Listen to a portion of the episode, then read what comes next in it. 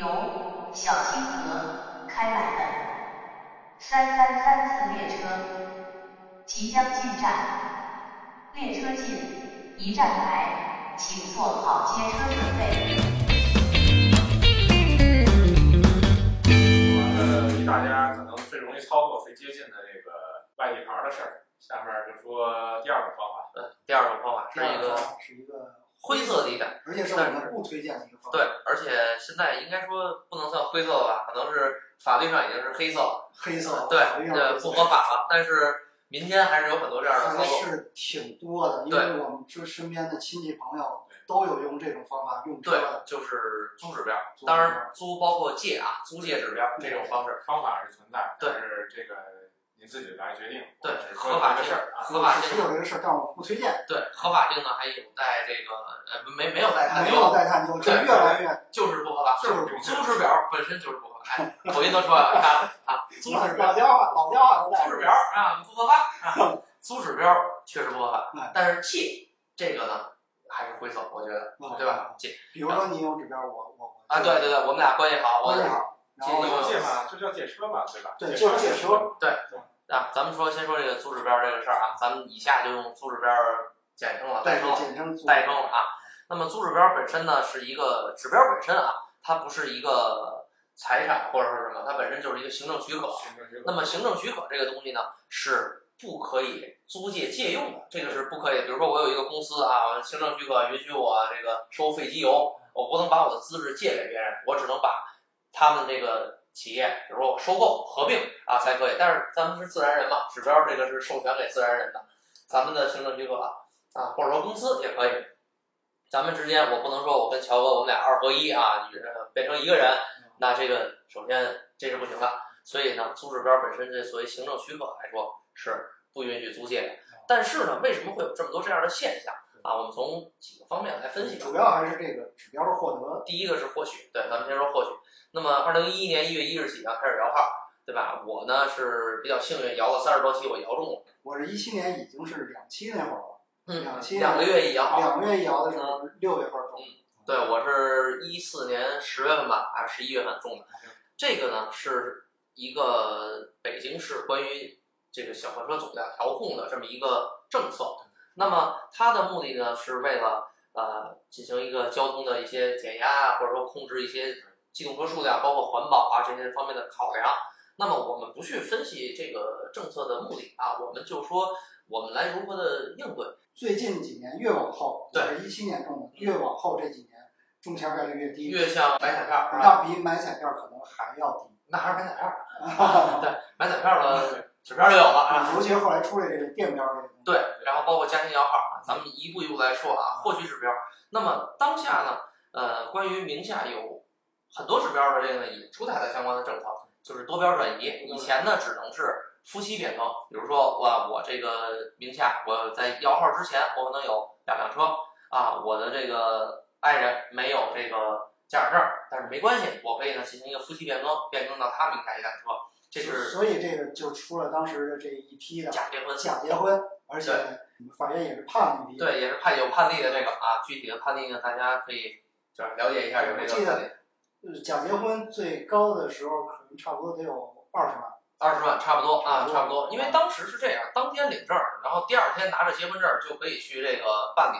车的这个转移，然后完了之后呢，第三天就离婚了。我觉得这个对于法律来说也是挺挺恶劣的一个呃，行为。对，这个挺恶劣的，这是当时的一批。然后第二种呢，还有一个获取方案就是什么？当时呢，比如说我名下呢有两辆车嗯，然后呢我继承了一辆车啊，或者说我有一辆我继承了一辆车，这个也是存在的名下多标。那么我自己用一辆，我可能够了，那个我就租出去。当然多标转移这个事儿，咱回来说回多标转移啊。嗯现在呢又发布了新的政策，可以向我的这个有限范围内的直系亲属进行一个多车转移，而且不考虑年龄问题了。比如说我啊有孩子了，我现在名下有两辆车，我可以直接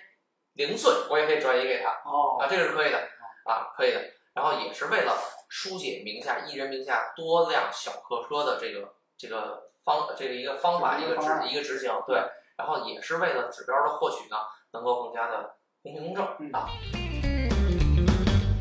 再说一下这个个租指标的另外一个原因呢，就是有很多的这个公司，我们可能以前是一个租赁公司，在二零一一年我以前成立了，我名下呢可能有啊二十辆车、三十辆车，经过不断的报废更新、报废更新，可能现在汽车租赁业务哦没法把这些车租给固定的客户了，啊加上这个网约车这个发展啊，就是滴滴啊等等这些平台都做起来了，那么有一部分的车就是进入到了网约车市场。那么如果是租车，这个没问题，合理合法。嗯但是有的租赁公司呢，它因为车型可能比较老旧啊，或者说它没有这个足够的财力去更新车辆进入这个网约车市场，他就把这些车呢租给了个人用户。但是租车本身还是合法的，但是有的租赁公司可能连换车的钱都没有了啊啊！我这个车报废了，就现在就没钱买车了，他把公司的指标租出去了。哎，这个现象也是有的，啊这个呢也是不合法的行为，嗯啊，不合法的，这就是很明确的。然后第三个呢，就是最常见的最常见的，对吧？就是私人户，私人户，我缺钱，不用车，或者说我本身我就是啊，我班车司机，或者说我有公车等等吧，各种各样的原因，我不用车，我租出去。那么如果说是简单的借用，我觉得虽然是灰色地带啊，但是我觉得这个就私人之间对可以可以协商的，可以考虑。你们哎，你们如果是正常的一个或者就说白了，嗯就是哥们儿之间咱说好价格，对说好钱怎么着都行，对啊，但是也会涉及到一些这个交通安全的问题，对交通安全也影响很多的，也有很多影响。事故肯定会会有影响对呃，包括甚至说呃严重一点，比如说把车抵押出去了啊，这个啊，对吧？这个问题大家也可能要考虑啊。这也不是哥们儿的，哎，这这这，这别商量了，对然后这些呢，可能都会对这个租指标这个这个本身啊，对有出出让出出租指标这一方对是有承担风险啊、有影响的。是呃，再说一个我听说过的故事啊，这不是故意抹黑车贩子啊，但是有这样的行为。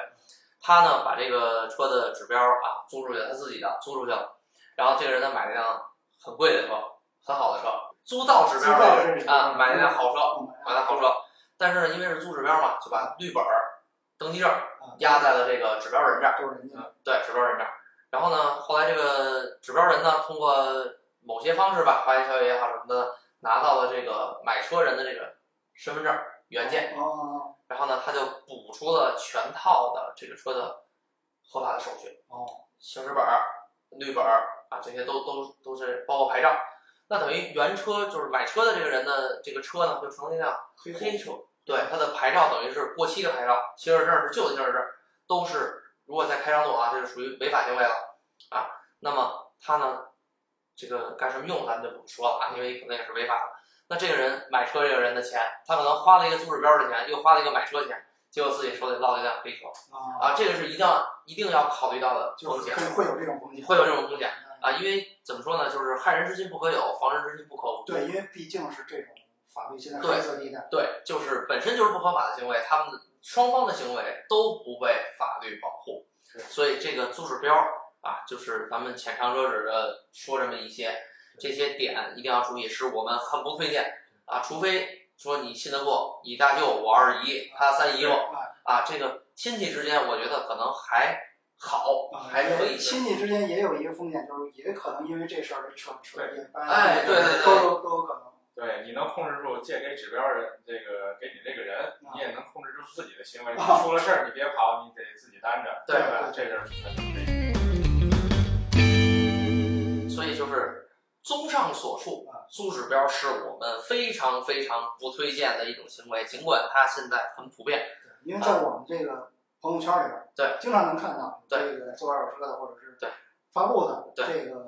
等等吧各种各样的什么车，哎，一个就是还是长期的，对啊，五年的、十年的，对做指标去，然后是发布欢迎咨询什么的。甚至是说背负车带身份证啊，就跟指标一起租。具具体多少年、具体多少钱，这个我们就不透露了。对这个都是它的一个价格的。对，比如说这个带身份证的这个问题，嗯呃，这个好像之前法律也有判对，例，这就是买卖国家证件啊，对，也有判例是买卖国家证件罪。非常明确，啊买卖国家证件啊。因为呃，带身份证这个事儿呢，首先就是身份证这个东西怎么说呢？它并不是一个有价资产啊，它不是能买卖的。对，也可以补办。对，也可以补办，而且补办就是工本费嘛，对吧？而且还是还还算是国家的非税收入，对不是？嗯因为这个东西本身它不是一个有价的资产，所以它不应该进行一个这个买卖的行为啊，不管是个人信息也好，甚至说我说作为一个自然人，我不能把我的身份证卖掉，对吧？大家可能看到之前有什么三和大神啊卖身份证什么这个，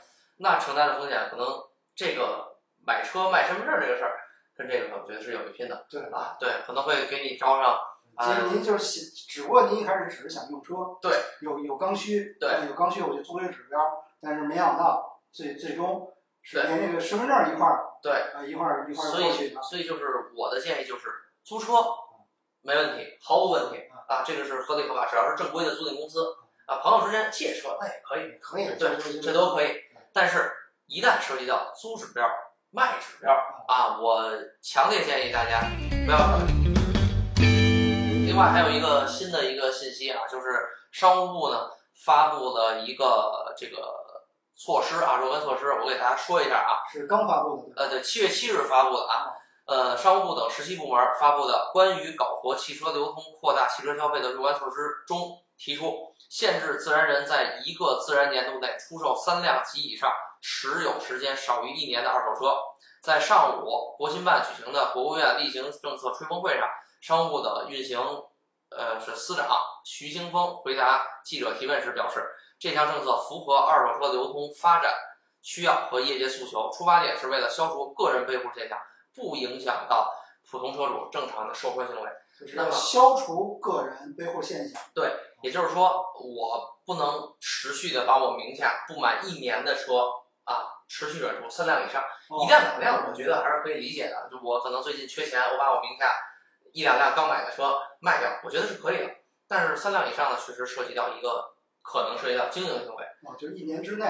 买一个车卖了，一个月卖了，然后下个月又买一个，又卖卖了，然后再买一个，第三个第三个，还果行还可以，还可以，你再卖对，三辆以上就不行。就不行了。对，当然这个新闻因为是一个小的政策啊，我们会呃还没有看到这个全文，我们看到全文会给大家进行一个简简单的一个解读。对，啊，那关于这个租鼠标的事儿呢，就说这么多。呃，其实除了租指标，有很多更好的方法能够去满足你的用车需求。那么我们会在后续的内容中，对，啊后续的内容就是就呃，涉及到京牌的京牌的落你个人名下的对正规买车的这个京牌车车辆，啊，但是呢，有的车呢是使用限制比较大对啊，有的车呢是使用限制小，但是需要您去增价。对，还有的呢就是风险也很大，但是这个回报也还可以啊，没没什么风险吧？呃，挺大的，挺大的啊。啊，行，好，那咱们以后以后再说这个好个人名下购买这个啊小客车以外的以京牌车，以外的京牌来，车，我们留在下期的内容中来来给大家进行一个解读和阐述。对那关于这个告诫大家，嗯，这个有关这个背户的这个问题，对啊，今天晚上就就聊到这儿。对，最后再说一句，就是买车可以，但是一定要合理、合法，合法是我们交通出行的底线。我本来说去鹤岗，哎呀，算了，不去鹤岗，翻回佳木斯，然后完了。下次就休息。怎么回？二十六八，二十六八到长春，长春坐了个长途车，去白城跟大树会面，大树歪了，让幺四六七让那个让那空调给吹歪了把脸，嗯，扎针儿去了回去，然后奔阿尔山嘛。佳木斯就休息。啊，我是我是佳木斯坐的夜车去牡丹江，对，牡丹江早上长汀镇，牡丹江去四十多，牡丹江学校，从那个早上起，从坐的夜车到牡丹江，到我们大清早，完了呢也不出站，直接跨了。